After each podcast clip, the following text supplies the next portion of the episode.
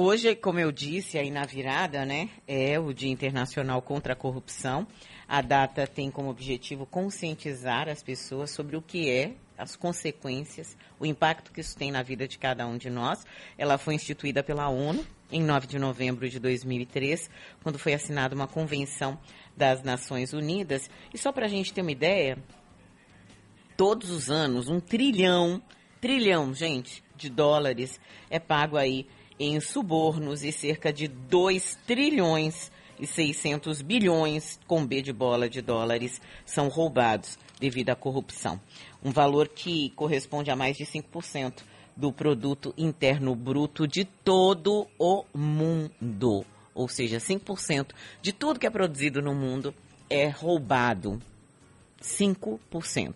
Isso vai desde a corrupção pequenininha até aquela mala de dinheiro que as pessoas recebem e saem correndo por aí, até o dinheiro que é encontrado dentro de apartamento e mais.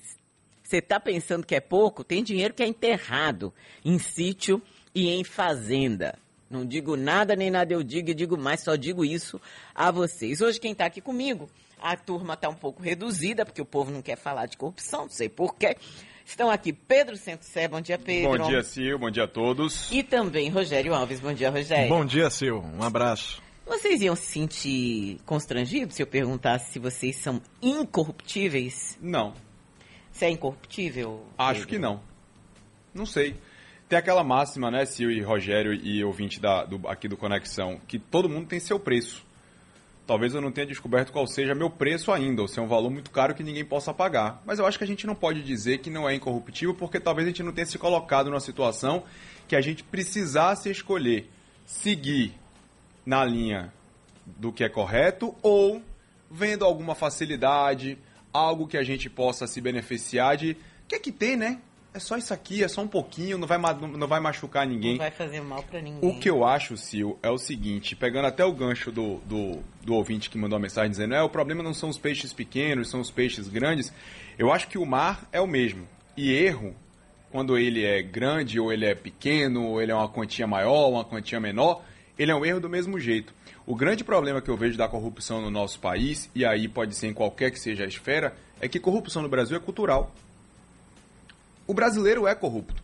O Brasil é um país corrupto. E a gente pensa em corrupção, Rogério, a gente que sempre debate muito sobre política, na política, mas a corrupção ela existe no dia a dia, naquela Sim. roubadinha do trânsito, né? E, posso, e, por aí vai. Eu posso só fazer um adendo antes de você falar, ah, Roger, é, é, cultural e quem não é corrupto é visto como babaca, idiota. Tem... Rapaz, você não, vai, você não, vai, aproveitar não, é? Pois é. E aí, você é, se considera incorruptível, Rogério? Se eu, eu sigo a linha de Pedro, que todos nós estamos sujeitos a, a, algum deslize, mas é nesse momento que a gente precisa ter a força moral.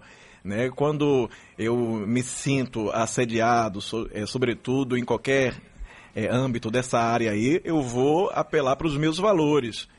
E eu penso também que aqui no Brasil a gente tem essa corrupção cultural, que aí a gente pode é, rever através de educação, a gente pode combater através da educação. Tem a corrupção moral, que aí quando o, a pessoa não tem é, uma base de, de valores, uma base ética, é muito complicado. Eu acho que talvez essa daí não tem solução. O cara que tem é, uma abertura para a corrupção moral, mas agora a corrupção sistêmica ou a corrupção institucional está impregnada no nosso Brasil e é muito complicada aí de ser combatida. Não sei se é possível acabar com a corrupção no Brasil no âmbito institucional. Até porque quem começa a combater é logo colocado para fora. É.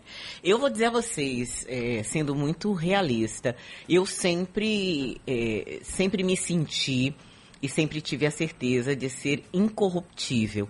Esse ano isso mudou e eu não sei mais se eu sou incorruptível. E o que fez se mudar? Eu acho que talvez a convivência, talvez o fato de ver é muito difícil falar isso para vocês, mas é a realidade. Muitas vezes você percebe é, que o mundo acaba sendo muito mais fácil e muito mais tranquilo, é muito mais tranquilo você viver com muito dinheiro. O, o ouvinte disse que dinheiro não traz felicidade. O ouvinte, eu lamento lhe dizer que ele pode mandar buscar, é. em alguns casos, né? Então, é, quando você vive uma situação, por exemplo, você trabalha, eu vivo do meu trabalho. Sempre foi assim, né? Sempre vivi do meu trabalho, nunca ganhei dinheiro de político. Já, já tentaram me subornar e eu sempre tive uma postura muito ilibada com relação a isso. Eu sou técnica de comunicação, essa é a minha área mas às vezes você começa a ver é, pessoas com menos experiência, com menos talento, pessoas que fazem um trabalho com a qualidade muito abaixo. É, tendo facilidade para viver a vida. Gente, quem é que não quer colocar um filho numa boa escola? Quem é que não quer poder pagar um bom hospital para uma pessoa que está doente? Quem é que não quer é, poder fazer uma viagem de férias com tranquilidade, uhum. ou poder falar, ah, eu quero comprar X na hora que eu quiser? E aí você começa a ver uma inversão de valores.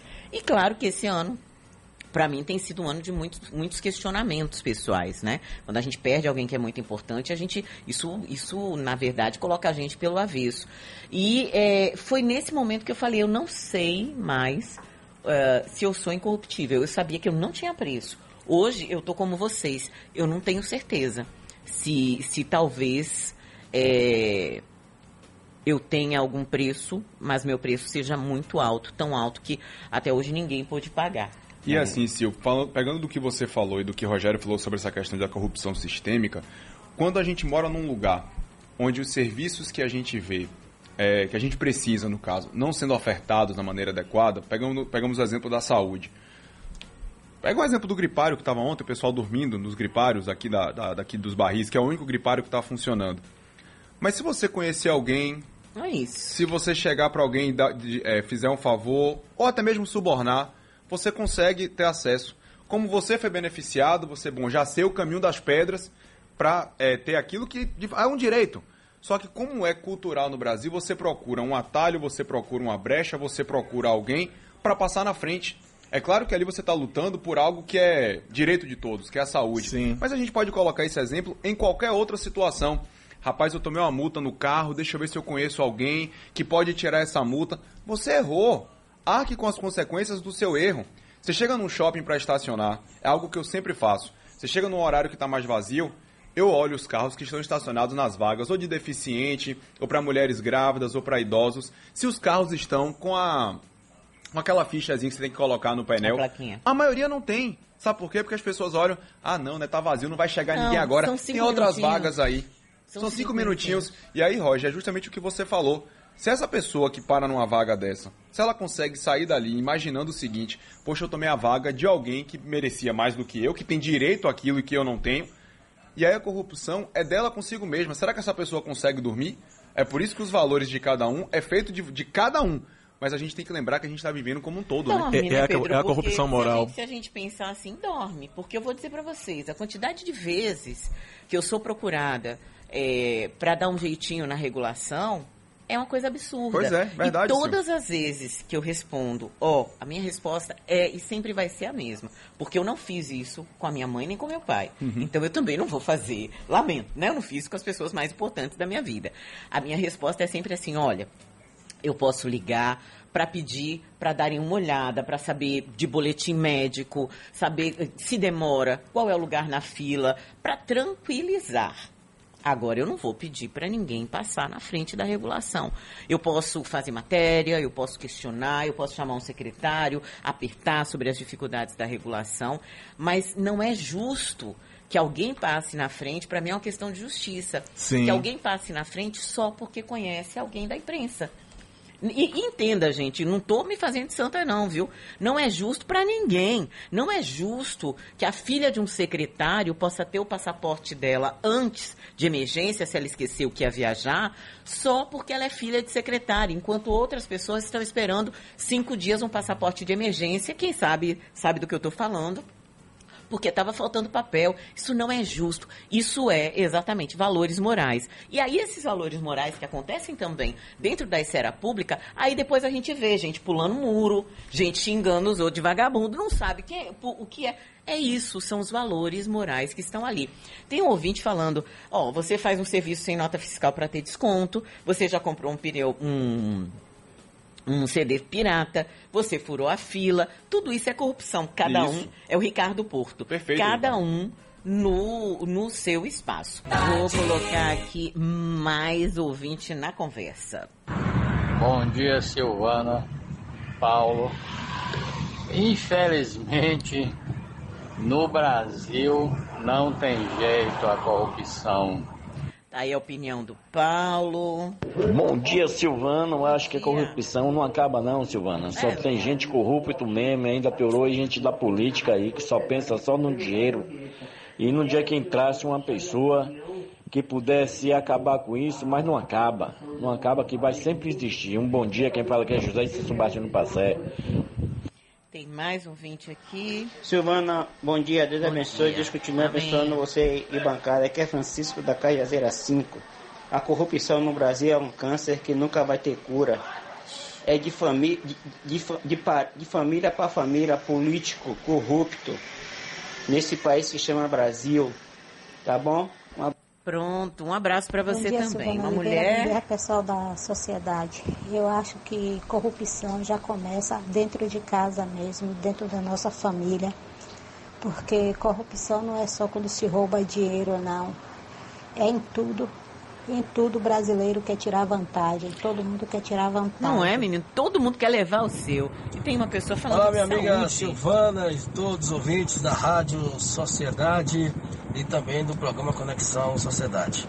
Aqui é o Cal de Pernambués, um forte abraço, sei que sempre estou aqui na escuta, não só no seu programa, mas em toda a programação da Rádio Sociedade. E dizer a você que hoje, nesse dia né, de tão de chamar a atenção da corrupção, eu sempre falo, né, porque a corrupção não está não só na política, mas também em uma sociedade, porque sempre falo que desde quando você se autocorrompe, né, você também está sendo está contribuindo para esse patamar. Eu falo isso porque aqui em Pernambués, se você chega no posto de saúde, como é que você chega no posto de saúde, Silvana e ouvintes, tem 15 fichas para ser distribuída e quando você chega não tem mais 15, não tem mais aquela quantidade de ficha.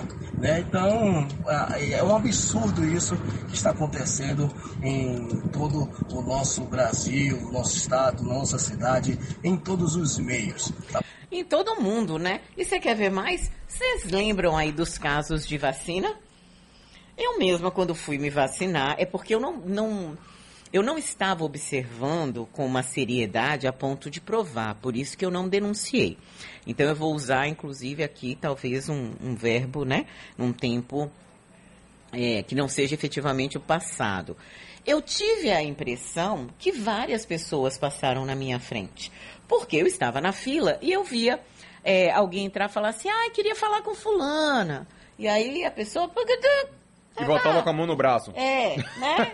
Aí assim, o outro ficava ali na porta, tá, conversando, conversando. Sil, E a quantidade de pessoas que apareceram com comorbidades para poder se vacinar? Menino, todo mundo tinha comorbidade. Tinha um. Rapaz, não, o que apareceu de gente doente de uma hora para outra, não, Gente porque eu tenho isso, eu tenho pressão. aquilo, eu tenho Não. essa condição. Gente com pressão 13 por 8, que assim, 13 já, né, os médicos até consideram, mas não é uma pressão que você fala assim, é uma pressão alta para ter. Então Tem uma coisinha ali. Deu uma topada na mesa, mas a comorbidade para poder gente, valer eu vacina. não vou negar, eu tomei por comorbidade, porque eu sou obesa e sou hipertensa. É, no dia que eu tomei, eu encontrei uma pessoa que você conhece, inclusive, que depois eu vou falar, Aham. que eu estava saindo, o namorado estava comigo, que foi me levar, e aí ele fez assim, ué, fulano, você, idade você não tem. Sim. Você tem comorbidade? Não, tenho, eu tenho um... Tenho um problema, sou hipertenso. Eu eu tenho a qualquer pessoa coisa. malha, menino. Você vou lhe contar Ah, depois eu depois. quero saber Seu quem é. colega aí, eu digo É nada, saudável, nada, eu digo senhora. não. E aí, Pessoa e aí Sil, você vê quando os ouvintes mandam mensagem, os primeiros exemplos que eles sempre tocam é o quê? A classe política do país. Que estereotipizada ou não, é, é mal vista hoje no cenário, como um todo, é muito mal vista. Sim. Independente de lado, de, de, de, de esquerda, direita, centro, para baixo, para o lado, na diagonal, seja lá o que for. Porque a corrupção não tem partido, né? A gente tem que deixar Perfeito, isso Rogério, claro. é. Perfeito. E assim, quando a gente vê, e como exemplo arrasta, como a gente vê políticos que detêm o poder, que detêm o dinheiro, né, que detêm a, a, a, a definição dos rumos do país, eles ou sendo presos, ou sendo denunciados, ou tendo, é, digamos assim, até mesmo a fama, o cidadão olha e faz assim, bom, eu tô aqui, né? Na ponta final da corda, tenho uma oportunidade de me dar bem, vejo quem tá lá em cima, que já tem todas as benesses do mundo, querendo ainda mais, eu vou ficar aqui, né? É que eu tô me segurando para não dizer o termo que a gente deveria dizer. Tô aqui, né, me arrebentando todo. Enquanto eles estão no bem bom, ah, não, vou aproveitar essa oportunidade também. Porque se o exemplo que a gente tem é esse, Sil, é por isso que é sistemático, infelizmente. E o que vai incentivar ainda mais, Pedro, é quando essa pessoa observa aqueles que estão no topo e percebe a impunidade, porque eles terão o foro privilegiado, é, eles vão ter aí um, um tribunal especial Sim. para julgá-los. E isso que é um pouco complicado, e aqui no Brasil a gente precisa é, repensar o sistema judiciário, porque não é questão de lei, a lei está aí. Mas quando a, a gente vai para a questão do judiciário, e se essa pessoa tiver um foro especial, imagine você ser julgado, independente de qual é o agente ou de qual partido, ele vai indicar, ou ele indicou um daqueles magistrados. A gente viu o, o atual ministro da, do Supremo Tribunal Federal, que teve uma classe política que comemorou, festejou, mas eu fiquei preocupado com aquilo. Porque quando a gente comemora a ascensão de um agente que vai se tornar o supremo juiz de um país e depois vai precisar julgar a minha causa, onde vai estar a imparcialidade? Do outro lado, outros ministros, outros juízes que foram indicados. Então, aqui embaixo, na sociedade, com as pessoas comuns, a gente vai desconfiar. E, mediante essa desconfiança, pode se estabelecer o caos moral. Porque aquela pessoa vai, fa vai falar assim: ah, eles que deveriam dar exemplo, não dão, eu vou fazer também. Mas esse é o detalhe: o pequenininho vai se corromper, mas o corruptor vai ficar no anonimato, ele precisa ter uma punição mais dura. E aí a gente vem num momento no país onde tem tanta coisa errada, mas tanta coisa errada, que ao invés da gente confrontar Sil e, e Rogério com o que é correto, da maneira correta, a pessoa se vale daquele ditado, né? Ah, os fins justificam os meios. Será que justifica? Você, para provar que alguém está errado, você se corromper? Você procurar é, atalhos que não deveriam ser seguidos para poder justificar algo que, a, a, a, quando você chega na ponta final da, dessa corda, de toda essa estrada, que você vai ver como você chegou lá, tudo aquilo que você fez não vale de absolutamente nada, porque foi dizer, um processo de corrupção. Vou só lembrar aqui de algumas coisas que a gente pode considerar também processos de corrupção, né? Falsificação de carteirinha de estudantes, né? Quantas carteirinhas, gente, foram falsificadas? Furar fila ou pagar para alguém para poder né, ocupar aquele lugar. Roubo de TV a cabo, né? O Quanta gente, gatunete. Gente, casas e casas fazendo gato mesmo de energia. Eu não estou falando de casinha, não, estou falando de mansões de vilas é, do Atlântico, ali daquela região, né? De Lauro de Freitas. Comprar produto falsificado, tentar subornar um guarda para evitar multa. É, vou aproveitar e vou dizer assim, dirigir bêbado e depois querer pagar para alguém para poder se ver livre, livre da blitz. Apresentar atestado médico falso. Quantas pessoas bater o ponto do colega e até, que eu acho que ela começa lá atrás, colar na prova. Colar na prova. Colar na prova. Eu acho que começa, sabe, assim. E o, o, o que é importante também é a gente entender que essa corrupção, ela prejudica todo mundo ela não prejudica uma pessoa só. Eu, quando olho e eu falo, bom, mas tudo bem, se eu ganhar um dinheiro por, por fora, eu não vou estar prejudicando ninguém, porque foi a empresa que me deu, não foi. Ninguém deixou de ganhar ali, vamos dizer assim. Mas o sistema perde. E tem coisas também que eu acho que a gente tem que ficar de olho, viu, gente? Vou dizer a vocês. É, Para nós que elegemos os nossos representantes, e também para aqueles que são gestores, né, para além do próprio, dos próprios é, representantes, eles têm a, assessorados. Bora combinar, bora ver aí, né? Como é, rapaz, que muitas vezes um, um secretário, um assessor especial, que ganha 20, 30 mil reais, tem uma casa na Espanha, uma casa na França, um apartamento em Miami, dois apartamentos em Salvador e um apartamento em São Paulo. Ele ganha bem, que mas assim, ele não assim, ganha tão bem a ponto é de ter isso, isso tudo, e, né? Na realidade, você percebe assim, não estão no nome daquela pessoa, mas antes, antes da pessoa entrar no serviço público, ela era uma, uma mortal, um mortal como qualquer um. Tinha um apartamento aqui em Salvador onde morava. E aí, de repente, você vê a pessoa falando, não, vou para o meu apartamento não sei aonde. Quer dizer, esse dinheiro vem de algum lugar. Né? E ele pode até não vir diretamente dos cofres públicos, mas muitas vezes ele vem do quê? Da escolha de determinada empresa para fazer determinado serviço. Aí quem paga não são os cofres, é a empresa, mas é claro que os cofres acabam também pagando, porque ou a qualidade não é a mesma, ou o preço não é o mesmo. Né? E a gente viu isso, esse exemplo claro, né, Roger? Na época do mensalão. Sim. Na época do mensalão. Quantos favores foram pagos através de enfim, de inúmeras possibilidades, apartamentos e por aí vai, para que outras pessoas tivessem devido, outras devidas vantagens. E eu ainda penso que esses agentes, eles são os, os corrompidos. Mas eu insisto que, que a corrupção começa em estruturas até superiores, como por exemplo, a gente vive aqui um dos maiores escândalos do judiciário baiano, que foi a Operação Faroeste. A gente viu que na prática é, é, magistrados vendem sentenças, estão investigados por isso, tem agentes do Ministério Público, da advocacia, e a gente se pergunta, Silvana, quando eu estou diante de um crime, eu vou denunciar. Mas quando eu descubro que é, aqueles que vestem toga são um dos agentes que se corromperam, como eu vou enfrentar esses poderosos. É capaz então, de você sair denunciado. É. Então a gente percebe que aí a situação é muito mais complexa, porque o político ele passa e a gente só foca o político, mas aqueles que deveriam fiscalizar ou até mesmo é, julgar os políticos, esses, quando começam a se corromper, a gente percebe que a corrupção é sistêmica, a corrupção é cultural, a corrupção é moral. E aí vem a pergunta, não sei se a gente tem resposta hoje, Sil. Será que é possível resolver isso? Eu não sei, eu acho que a gente não tem. Agora sim, o político passa médio, né? Porque os políticos estão aí os mesmos. Se perpetuando. Sempre. A gente imagina que aquele é novo, né? Mas aí você vai buscar a história, tá aí desde sempre ou a família tá aí. Tem ouvinte aqui falando? Eu me considero uma pessoa super honesta, mas depende muito da situação. Eu nunca vou trair um amigo que me depositar uma confiança, jamais, entendeu? Mas se tratando de corrupção, há vários tipos de corrupção, né? Você flexibiliza, de né? Governo. Hum. É outra história. Então tem uma flexibilização, Bom né? dia, Silvana. Bom Aqui dia. é Graça, viu, amiga? Oi, Graça. É, eu, eu acho que a corrupção no Brasil vai acabar, sabe quando? É. No dia em que o Saci cruzar as pernas. Bom dia para vocês. E aí a gente fala dos políticos. Às vezes, quem vota em determinados políticos vota porque recebeu um dinheiro, um agrado, uma benesse. Depois, que moral essa pessoa vai ter para reclamar?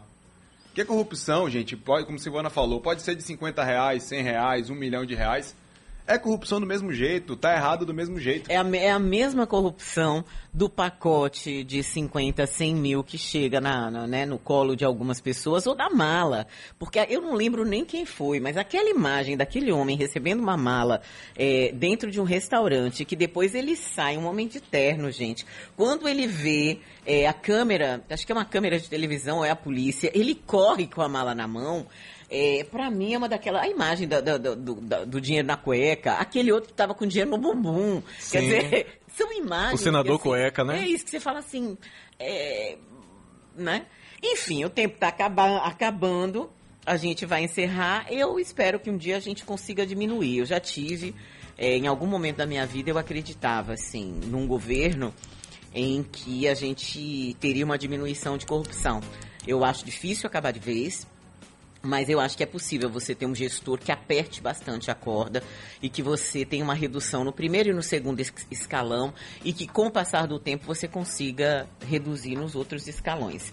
Mas vamos ver o que, que vai acontecer aí na- nas próximas gestões. Lembrando você acredita, que... Pedro? Sim, lembrando que assim, pra gente poder resolver tudo isso, não adianta imaginar que o exemplo vai vir lá da frente, né, lá de cima. Infelizmente, como o Rogério falou muito bem, é uma questão sistêmica, o sistema hoje ele é corrupto, quem tenta combater esse sistema é colocado para fora pelas pessoas que lá estão e estão se aproveitando de estarem na, na atual situação. Mas é bom a gente lembrar e fazer uma reflexão da corrupção do dia a dia, da, dos valores que, é que são passados dentro de casa. Quando você vê uma vaga que não é sua, que é de um deficiente, não a utilize. Eu acho que a partir daí, a gente já pode imaginar uma sociedade melhor. Agora, já melhora bastante. Vai né? demandar tempo, viu? Roger, rapidinho. Que a gente Vem com a educação. Então vamos acreditar nessa, na próxima geração, que eu, eu sou pessimista nesse ponto, Sil. Eu espero aí no mínimo 20 anos. Então vamos esperar aí a próxima geração. Então vamos investir na questão cultural.